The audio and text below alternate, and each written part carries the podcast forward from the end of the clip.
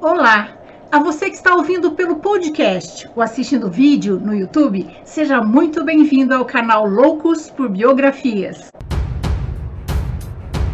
Juntos, nós vamos conhecer a vida das pessoas mais interessantes, inteligentes e importantes da história. Mas antes de começar, eu gostaria muito de agradecer aos apoiadores do canal no Catarse. E se você também quiser se tornar um apoiador do canal no Catarse, o link do nosso projeto está logo abaixo na descrição desta biografia. As contribuições, por menores que sejam, me ajudam a manter o canal. Agora vamos lá, senta aqui, lá vem história. Hoje vamos conhecer a biografia de Carolina Maria de Jesus.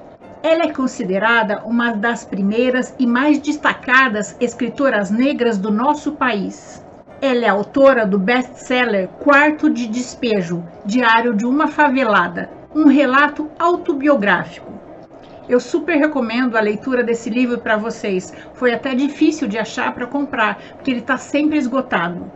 Mas vamos lá, mais uma brasileira que vale a pena conhecermos a história. Carolina nasceu numa comunidade rural no dia 14 de março de 1914, em Sacramento, interior de Minas Gerais. Era neta de escravos e filha de pais negros e analfabetos. Era filha ilegítima de um homem casado e foi maltratada durante toda a sua infância. Cresceu em uma família com mais sete irmãos.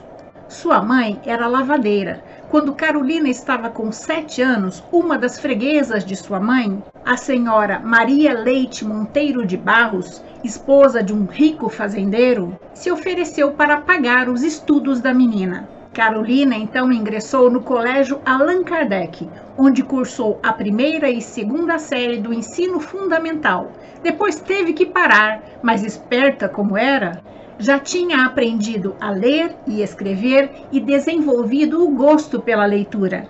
Em 1924, em busca de oportunidades, sua família mudou-se para Lajeado, onde trabalhavam como lavradores em uma fazenda. Mas não deu muito certo e em 1927 retornaram para Sacramento. Em 1930 foram morar em Franca, interior de São Paulo, onde Carolina trabalhou como lavradora e depois como empregada doméstica. Carolina construiu sua própria casa, usando madeira, latão, papelão, qualquer material que pudesse encontrar.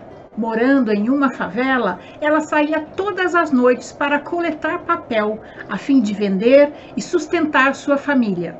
Lia tudo que recolhia e guardava as revistas que encontrava. Chegava em casa e escrevia em seu caderno tudo o que tinha acontecido no seu dia. Registrava o cotidiano da comunidade onde morava, escreveu mais de 20 diários. Seu sonho era ser escritora. Em 1914, ela tomou coragem e foi à redação do jornal Folha da Manhã e entregou o poema que escreveu em louvor a Getúlio Vargas. No dia 24 de fevereiro, seu poema e sua foto foram publicados no jornal.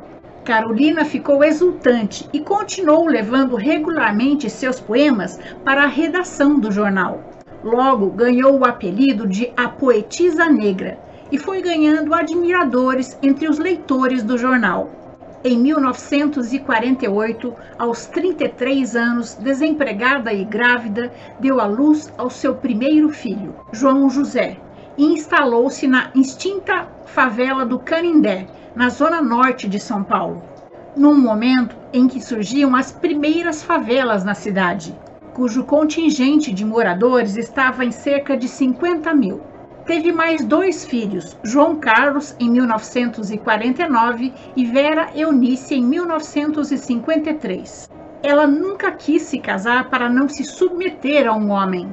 Cada um dos seus filhos foi de um relacionamento diferente. Carolina conseguiu emprego como empregada doméstica na casa do famoso cardiologista Eurípedes de Jesus Zerbini, médico precursor da cirurgia do coração no Brasil. Dr. Zerbini permitia que Carolina lesse os livros da sua biblioteca nos dias de folga. Em 1958, o repórter do jornal Folha da Noite, Adaulio Dantas, foi designado para fazer uma reportagem sobre a favela do Canindé e entrou na casa de Carolina, que lhe mostrou seus diários. O repórter ficou maravilhado com sua história. No dia 19 de maio de 1958, Audálio publicou parte do texto que recebeu muitos elogios. Em 1959, a extinta revista Cruzeiro também publicou trechos do seu diário.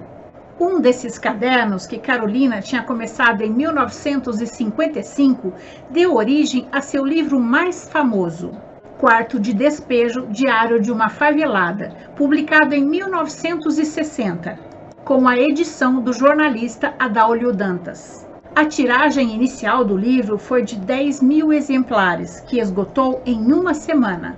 Só na noite de autógrafo foram vendidos 600 livros. Desde a sua publicação, a obra já vendeu mais de um milhão de exemplares. Ele já foi publicado em mais de 40 países e traduzido em mais de 14 idiomas, tornando-se um dos livros brasileiros mais conhecidos no exterior. Depois da publicação, Carolina teve que lidar com a raiva e a inveja dos vizinhos, que a acusaram de ter colocado suas vidas no livro sem autorização. Muitos moradores da favela chegaram a jogar nela e nos seus três filhos o conteúdo dos seus pinicos. Com o sucesso da venda do livro, Carolina pôde comprar uma casa no Alto de Santana, bairro de classe média na zona norte de São Paulo, e foi lá morar com seus filhos. Carolina Maria de Jesus recebeu várias homenagens da Academia Paulista de Letras, da Academia de Letras da Faculdade de Direito de São Paulo.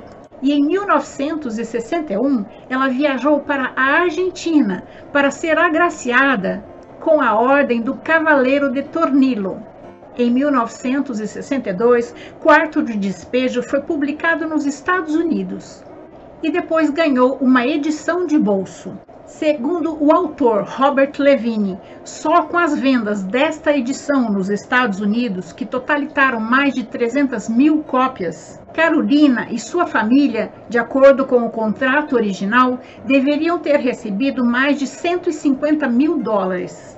Mas não foi encontrado indício algum que ela tenha recebido nem parte desse dinheiro. Em 1963, Carolina publicou, por conta própria, o romance Pedaços de Fome e, em 65, Provérbios.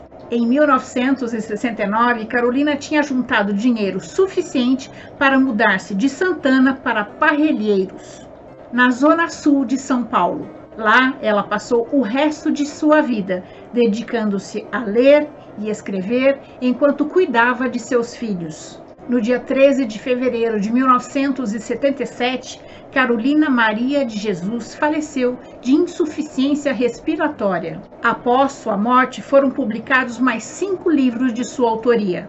Carolina Maria de Jesus é uma heroína. Ela não se vitimizou nem se paralisou pelas condições de mulher, negra, pobre e ter que trabalhar para sustentar sozinha seus três filhos. Enquanto as circunstâncias eram adversas, nos poucos momentos que tinha para si mesmo, ela reafirmava em seu diário o seu sonho de ser escritora e o manteve vivo. Fez acontecer, teve foco, garra e conseguiu se tornar escritora como queria. Mas o que ela não sabia é que ela era mais que isso e se tornou, além de um exemplo para nós mulheres, uma das maiores escritoras do nosso país. Como estamos no mês da consciência negra, eu resolvi fazer esta biografia para incentivar a leitura de escritores e escritoras negros e negras no nosso país. Não basta não sermos racistas, precisamos consumir